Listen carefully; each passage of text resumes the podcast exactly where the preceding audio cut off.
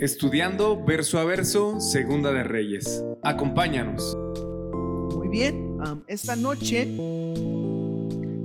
vamos a seguir nuestro estudio en Segunda de Reyes. Y la semana pasada terminamos en el verso 17 del capítulo 6.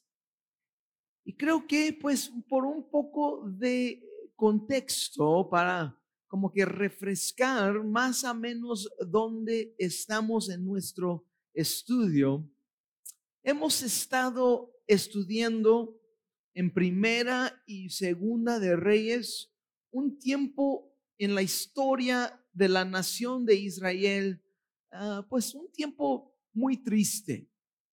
El reino en este momento se encuentra dividido. El reino está dividido en dos.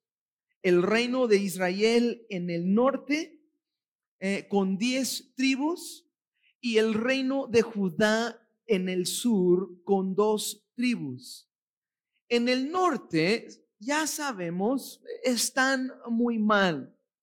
Ningún rey bueno, ningún rey temeroso de Dios tuvieron en el norte. Y en el sur, básicamente, hasta que fueron llevados captivos por los de Babilonia, la mitad de sus reyes eran buenos. O sea, en el norte ninguno bueno, en el sur más o menos la mitad, ¿no? Uno malo, uno bueno, uno malo, uno bueno, dos malos, un bueno, así, más o menos, ¿no? Y también en el sur hemos estado estudiando que había momentos muy hermosos cuando el rey, el pueblo, de verdad estaban buscando a Dios y, querían honrarlo y, y había como un regreso a la palabra y querer honrar la ley y cosas muy, muy buenos. Y últimamente en nuestro estudio aquí hemos estado estudiando el ministerio del profeta Eliseo, quien eh, pues por lo general radicaba en el norte con los diez tribus de Israel. El ministerio de Eliseo eh, estaba eh, hacia una nación que estaba muy lejos de Dios. Dimos cuenta la semana pasada, aun cuando el nación de Israel por lo general se han rechazado a Dios y han ido tras los ídolos, Dios tenía un remanente y hasta la obra eh, lo que Dios estaba haciendo estaba creciendo tanto. O sea, miramos la semana pasada, la escuela de profetas estaba creciendo tanto que ya no tenían suficiente espacio y tenían que ampliar y miramos que fueron a un lado del río Jordán para, para cortar madera, ¿no? Para la construcción. Necesitaban materiales para construir más grande donde estaban habitando eh, eh, en esta escuela de profetas. Y uno de los muchachos tenía una hacha de hierro pero mientras se cortaba el árbol, de repente, nos dice la Biblia, eh, la hacha se voló y cayó al río. Y como era prestada, él clamó a Eliseo y dijo, ayúdame, porque era prestada. Y Eliseo dijo, ¿dónde cayó? Y el joven dijo, el hacha cayó más o menos por allí. Y nos dice la Biblia que Eliseo agarró un palo y lo ventó más o menos donde estaba la hacha y lo hizo flotar la hacha. Fue un milagro. Invitó al joven y dijo, agarra tú ahora la hacha. Y todo, ¿no? ¿Cómo aplica todo esto a nuestras vidas? Todo lo que tenemos al final es prestado de parte de Dios, pero aún así Dios nos invita a ser parte de su obra. Y luego el segundo parte de nuestro estudio la semana pasada, dimos cuenta que el rey de Siria quería levantar en contra de Israel, quería pelear. Y estaba planeando su ataque, pero Eliseo, el profeta de Dios, advertía al rey de Israel dónde iba a estar los de Siria.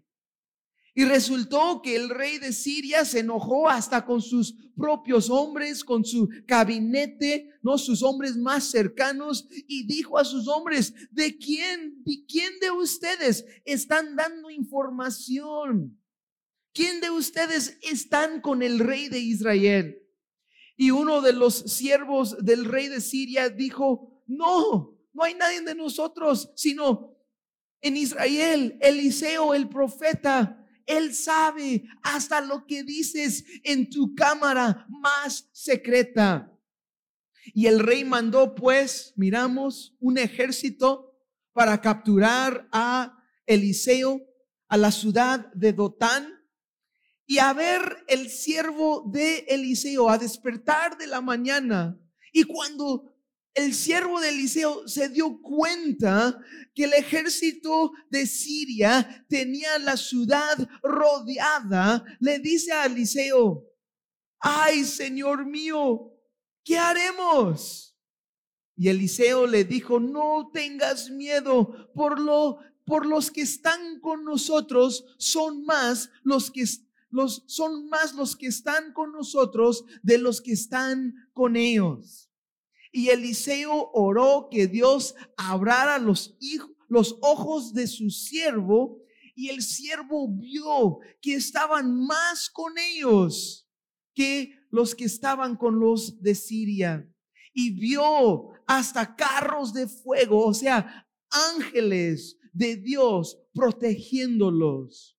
También miramos que la oración puede abrir nuestros ojos espirituales para darnos cuenta en qué realmente está pasando. Y tuvimos que terminar nuestro estudio la semana pasada en el verso 17 por cuestiones de tiempo y todo eso, ¿no? Pero ahora, esta noche, eh, primero Dios, vamos a terminar el resto de esta historia increíble. Y puso por título, y van a ver por qué, tal vez van a reír ahorita, este, pero eh, el título del, del mensaje esta noche es, denles el caldo gordo. ¿Sí? Así, bueno, tal vez no vean este. Estaba escuchando ah, el día de hoy unos comentarios y alguien estaba así como enojado y dijo, ¿por qué no, por qué les voy a dar el caldo gordo a ustedes? ¿Sí? O sea, en otras palabras, ¿no? Lo bueno, lo mejor. Y la idea es, como vamos a mirar, nos enseña la Biblia que nosotros debemos vencer el mal con el bien. O sea, en otras palabras, como un buen mexicano, denles el caldo gordo, ¿sí? Entonces, vamos a comenzar aquí en el verso 18 y nos dice así, y luego que los sirios descendieron a él, oró Eliseo a Jehová y dijo, te ruego que hieras con ceguera a este gente. Y los hirió con ceguera conforme a la petición de Eliseo. Aquí en este momento se despertaron de la mañana. El siervo de Eliseo dice, ay Señor mío, ¿qué haremos? Eliseo él podía ver claramente, él estaba rodeado de ángeles y él dijo a su siervo, ándale amigo, no tengas miedo, los que están con nosotros son mucho más de los que están con ellos. Y luego él oró y dijo, Señor, abre sus ojos. Y luego sus ojos fueron abiertos y vio la realidad de la situación estaban rodeados con ángeles, hasta carros de fuego. Y luego, obviamente los de Siria, el ejército de Siria, no se da cuenta, no se ve y comienzan como que a acercarse a Eliseo. Van por él en este momento. Van por él. Entonces nos dice aquí el verso 18, Eliseo oró y pide a Dios, te ruego que hieras con ceguera, ¿sí se dice ceguera? ¿Sí? Ceguera, y dice que Dios los hirió con ceguera conforme a la oración de Eliseo. Ahora, vemos que la oración no solo puede abrir ojos, sino también la oración puede cerrar ojos. Todo depende qué es lo que Dios está haciendo. He escuchado y he leído historias increíbles. Por ejemplo, la semana pasada me comentó el hermano Marco acerca de una hermana cristiana y que esta hermana tenía una tiendita y de repente un ladrón vino a su tiendita y lo quería asaltar. Y la señora estaba ya para dar el ladrón el dinero, lo que él pedía, lo que él demandaba. Y de repente eh, el ladrón dijo, señora, mejor no, ya me voy, solo no, solo diga a esos hombres que no me hagan nada. Y de repente, ¿no? La señora dijo, ¿cuáles hombres? yo no, no, no vi a nadie aquí. ¿Qué, ¿Qué sucede? O sea, el Señor estaba cuidando, la señora vía unos ángeles alrededor. Ella no se dio cuenta, no los vio, pero el ladrón sí. Y él dijo, mejor no, ya me voy.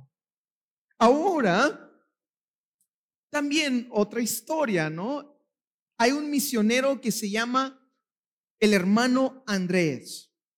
Y este misionero, su, ministerio era llevar Biblias a los lugares cerrados, a las naciones cerrados.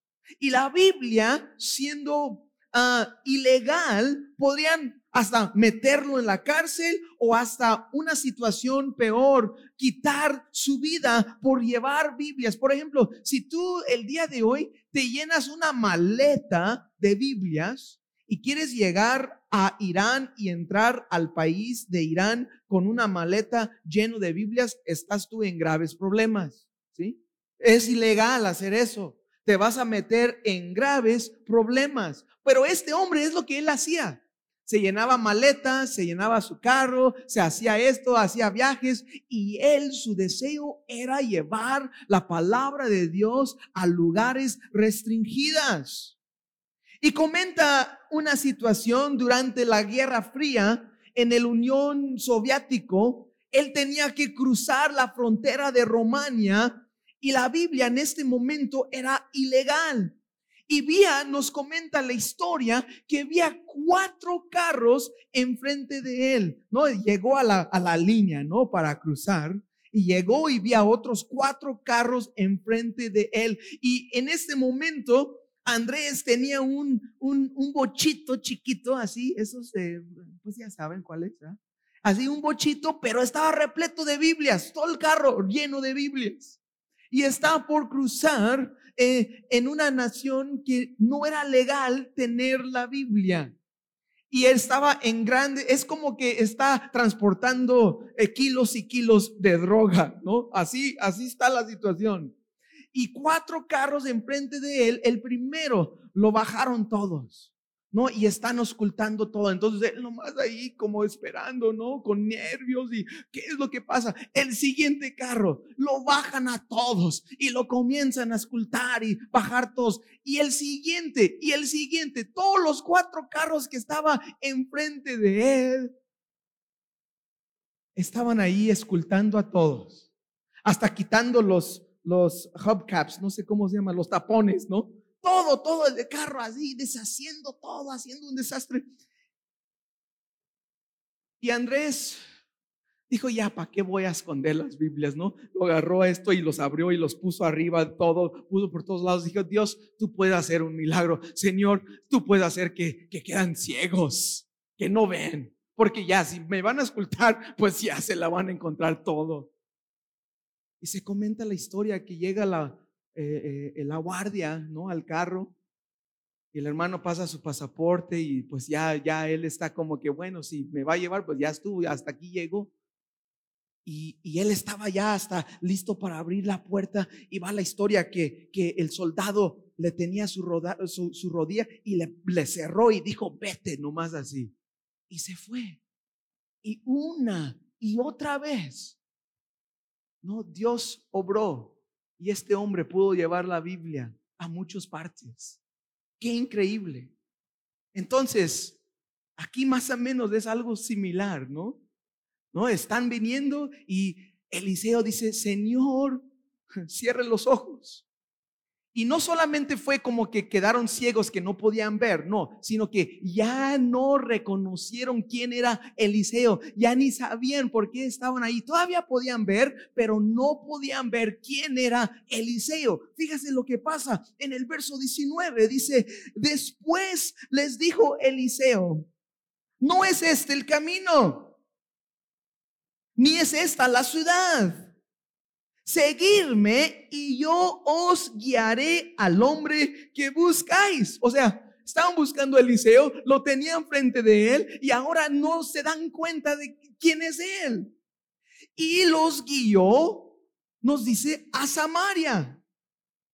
Damos cuenta que no eran ciegos al cien, podían ver, solo no podían reconocer exactamente dónde estaban, ni tampoco quién era Eliseo. O sea, eh, como que les mandó como un confusión, ¿no? Estaban como todos norteados. En otras palabras, Dios puede abrir ojos y Dios puede cerrar ojos, todo conforme a su voluntad y sus propósitos. Si Dios quiere que tú llegas a un lugar y hay alguien allí que no debe estar, yo he escuchado historias, no sé, personas dicen, no, estaban como esperando para, para robar gente y nada más iban dos o tres. Y la gente que estaba allá vieron un montón de gente y dijeron, ¿quién iba contigo toda esa raza? Ah, nadie fue conmigo, nada más éramos dos o tres, ¿no? O sea, Dios abre ojos y cierra ojos conforme a su voluntad y su propósito. Y aquí Eliseo está llevando ahora este mini ejército a la ciudad de Samaria. Y esto es algo interesante. La ciudad de Samaria en este entonces era el capital de Israel era el capital más grande, más protegida, con más soldados de Israel. O sea, les está llevando, en otras palabras, a la boca del león, ¿sí? Los está llevando el ejército de Siria y los está llevando donde se encuentra la boca del león y lo está dejando allí. Y fíjase lo que pasa. O sea, ya los de Siria se encuentran en el lugar más peligroso para ellos. El ejército de Siria, este, este grupo de personas están ahora en graves problemas. Y nos dice en el verso 20, ah, dice, y cuando llegaron a Samaria, dijo Eliseo, Jehová, abre los ojos de estos para que vean. Y Jehová abrió sus ojos y miraron y se hallaban en medio de Samaria. El viaje de Dotán a Samaria era unos 20 kilómetros más o menos. Entonces, pues tuvieron que viajar algunas horas, llegaron a Samaria, estando adentro de la ciudad de Samaria, y una vez más Eliseo dijo, ándale Señor, ahora abre sus ojos una vez más para que vean. Y fue abierto sus ojos y se dieron cuenta que estaban ahora en medio de Samaria. Sin duda alguno, estaban confundidos, llenos de miedo, ah, desocubicados, no todo eso, ¿no? Y estos, estos hombres, estos soldados de Siria, en este momento eran muy vulnerables en este momento sus vidas literalmente estaban en riesgo. Y ellos se convirtieron en este momento en la presa. Ya no ellos son los que están siguiendo. Ahora ya están en medio de la ciudad de Samaria. O sea, eh, Eliseo los llevó a la boca del león. Y fíjase lo que pasa en el verso 21. Y cuando el rey de Israel los, los hubo visto, dijo a Eliseo, los mataré, padre mío. El rey de Israel, de Israel sabía que tenía una oportunidad bueno. Estaba pero feliz. Y dijo a Eliseo, Padre mío, los mataré. O sea, ¿Debo matar estos o qué? ¿Qué hacemos? Y el rey de Israel sentía en este momento muy grande. Sentía que tenía poder, que tenía control y que estaba listo para aprovechar de la ventaja militar que tenía. Y él estaba dispuesto, listo para matarlos. Pero creo que aquí en el verso 22 es el punto más importante de nuestro estudio esta noche. Y quiero que veas aquí en el verso 22, dice, y él, Eliseo, le respondió, no los mates, ¿matarías tú a los que tomaste cautivos con tu espada y con tu arco? Pon delante de ellos pan y agua para que comen y beben y vuelven a sus señores. Entonces, Eliseo, en otras palabras, le dijo, denles el caldo gordo, por favor, ¿sí? Es lo que dijo, no los mates, sino denles el, el caldo gordo, dales de comer y que se regresen a su Señor. O sea, dales de comer y deja que vuelven al rey de Siria. Y aquí miramos un principio que Jesús después enseñó a nosotros. En Mateo 5, 43 a 45 dice así la Biblia. Oíste que fue dicho, amarás a tu prójimo y aborrecerás a tu enemigo. Pero yo os digo, amar a vuestros enemigos, bendecir a los que os maldicen y hacer bien a los que os aborrecen y orar por los que os ultrajan y os persiguen. Con el propósito, verso 45, para que seas hijos de vuestro Padre que está en el cielo, porque el que hace que el, su sol salga sobre malos y buenos y envía lluvia sobre justos e injustos. O sea, en otras palabras del mexicano, denles el caldo gordo, dice Jesús. Haz el bien. Si tu enemigo te maldice, tú bendícelo. Si te, te odian y te aborrecen, tú oras por ellos. Romanos 12, 20 y 21, el apóstol Pablo lo dijo de esta manera. Así que, si tu enemigo tuviera hambre, dale de comer. Y si tuviera sed, dale de beber. Pues haciendo esto, ascuas de fuego amantonará sobre su cabeza. Y luego verso 21, no seas vencido de lo malo, mas vence con el bien el mal. Como ser humano, una de las cosas más difíciles por nosotros es dejar que alguien más aprovecha de nosotros que alguien más abusa de nosotros. El corazón humano dice jamás. El corazón humano dice, como ellos te han lastimado, tú lastímales aún más. Pero la Biblia, la Biblia llama a nosotros de vencer lo malo con el bien. Pero si somos honestos, todos tenemos que confesar, y yo estoy aquí, yo tengo que confesar que esto en sí no está en mí. Esto de bendecir al enemigo, esto de hacer el bien con alguien que me ha lastimado, en mí no está. Tiene que ser Dios a través de mí. Si no es Dios a través de mí, olvídate, yo no puedo hacer esto. En mi carne yo quiero venganza. ¿No es así? En nuestra carne queremos venganza. Pero dice la Biblia que como hijos de Dios debemos ser completamente diferentes de este mundo. Así, venciendo lo malo con el bien, seamos hijos de vuestro Padre, quien está en el cielo, dijo Jesús. Hay un dicho, y va, ¿quieres destruir tu enemigo? Y tú dices, sí, quiero acabar con él. ¿Quieres acabar con tu enemigo de verdad? Pues hazlo tu amigo y acabas con él. ¿sí? Ya no va a ser tu enemigo, sino ya va a ser tu amigo.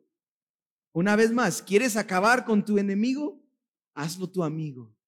Y así nosotros podemos vencer el mal con el bien. El amor de Dios, hermanos, es tan increíble que tú y yo podemos ser perdonados, aún siendo nosotros enemigos de Dios. En Romanos 5, 6 a 8 dice, porque Cristo, cuando aún éramos débiles, o sea, débiles, la idea es débil moralmente, o sea, pecadores, a su tiempo Cristo murió por los impios, porque apenas, apenas morirá alguno por un justo. Con todo pudiera ser que alguno osara morir por el bueno, mas Dios encarece su amor para con nosotros en que siendo aún pecadores, Cristo murió por nosotros. Y luego, en el verso 10 del mismo capítulo, Pablo también dijo, porque si siendo enemigos fuimos reconciliados con Dios por la muerte de su Hijo, mucho más estando reconciliados seremos salvos por su vida. O sea, qué increíble. Siendo nosotros los enemigos de Dios, rebeldes en contra de Dios, viviendo en nuestros deseos carnales, corruptos, perdidos, muertos, en nuestros delitos y en nuestros pecados, enemigos de Dios. Y Dios envió a su Hijo a morir por nosotros. Y no solamente para hacernos su amigo, sino para hacernos sus hijos. Qué increíble. Entonces nosotros tenemos que seguir en los pasos de nuestro Señor y tenemos que convertir nuestros enemigos en nuestros amigos. ¿Y cómo lo hacemos? Una vez más, venciendo el mal con el bien. Y también quiero decir esto, esto aplica igual en la iglesia. No, la Biblia también nos dice que el hierro contra hierro se aguce, o cómo es, pues se hace más filoso la cosa, ¿sí? Pero a veces entre nosotros mismos hay fricción, hay situaciones, el hermano me vio mal y me dio así, yo no sé qué, y esto, el otro no me saludó o dijo esto, y por qué así, por qué platica con él, y porque ya no me invita a la comida, y que esto, todo este rollo, ¿sí? Todo este rollo, todo es un show, ¿sí? ¿Sabes? Que crezcamos un poco, que seamos maduros que sabemos cómo perdonarnos unos a otros. si algo nos molesta, si algo nos causa problema, nos causa fricción, que tengamos la madurez de acercarnos y decir, sabes, esto me duele, esto sucedió y terminando diciendo, yo te perdono y tú perdóname y dale un abrazo, un beso, un beso, un ósculo santo como quieras y tú síguele para adelante. Es lo que tiene que pasar. Porque si no, si no lo hacemos de esa manera, lo que va a pasar es va a crecer semillas de amargura y esa semilla va a crecer y va a dar fruto. Y esa amargura va a salir y ese enojo va a salir tarde o temprano y eso va a dañar a muchos más si no te lo cortas ahorita. Entonces, esto de vencer el mal con el bien no solamente es para los no cristianos afuera de la iglesia, sino también aplica aquí adentro, en medio de nosotros. Y luego, para cerrar hoy, el último versículo de hoy, el verso 23, dice, entonces se les preparó una gran comida, o sea, el caldo gordo. Y cuando habían comido y bebido, los envió. Y ellos se volvieron a su Señor. Y algo muy, muy interesante al final. Y dice, y nunca más vinieron bandas armadas de Siria a la tierra de Israel. Qué interesante, ¿no? Al final. Entonces, en lugar de matar a los de Siria, el rey de Israel hizo caso al profeta Eliseo y el rey de Israel mostró amabilidad y generosidad. O sea, en lugar de matarlos, él los quería matar. Padre mío, ¿qué hago? ¿Los mato? ¿Cómo ves? No, no, espérate, no, mejor dales de comer. Y mostró amabilidad y generosidad. Y nos dice ahí al final del verso 23, y nunca más vinieron bandas armadas de Siria a tierra de Israel. Las bandas armadas dejaron de buscar cómo atacar y cómo llevar el botín de Israel por este evento. O sea, por mostrar este acto de amabilidad y generosidad aún en medio. Ellos sabían, estos de Siria, los soldados sabían, nos trae nos trajeron a la boca del león, podían haber acabado con nosotros, pero nos dejaron con vida y nos dieron de comer. Tal vez algunos a comer estaban pensando, tal vez viene envenenado, ¿no? Este, vamos a comer y vamos a caer todos muertos ahorita, ¿no? Nos dieron lo mejor y tal vez, hoy, hoy, pues, híjole, no, se ve bien rico, pero no, estos nos quieren matar.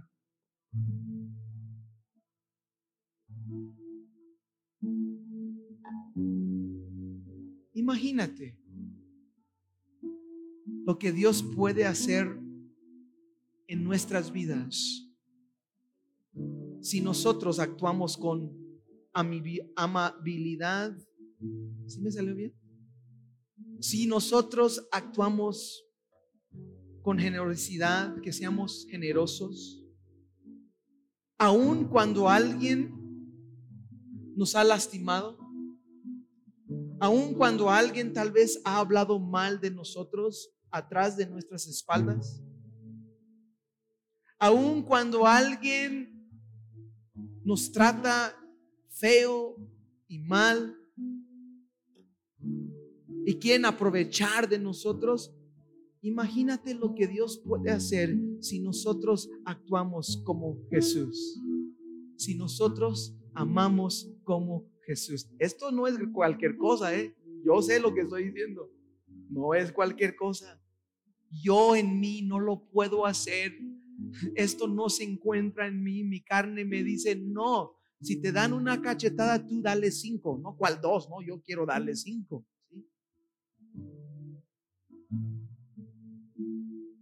Pero imagínate lo que Dios puede hacer con nosotros. Si Dios a través de nosotros puede mostrar su amor, puede mostrar su generosidad, puede mostrar su amabilidad.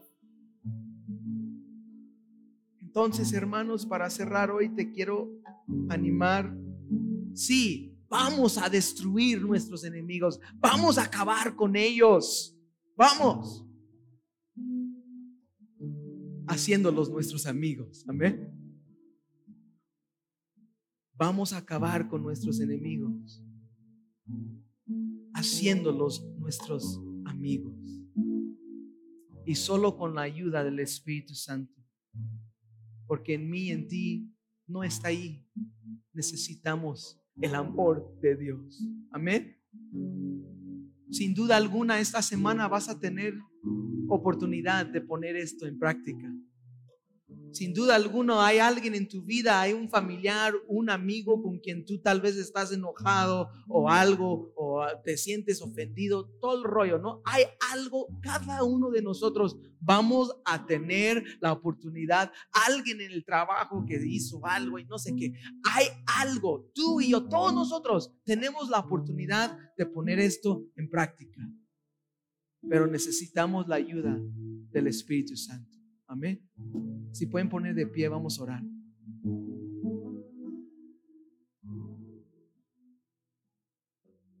Señor, gracias por, por tu palabra.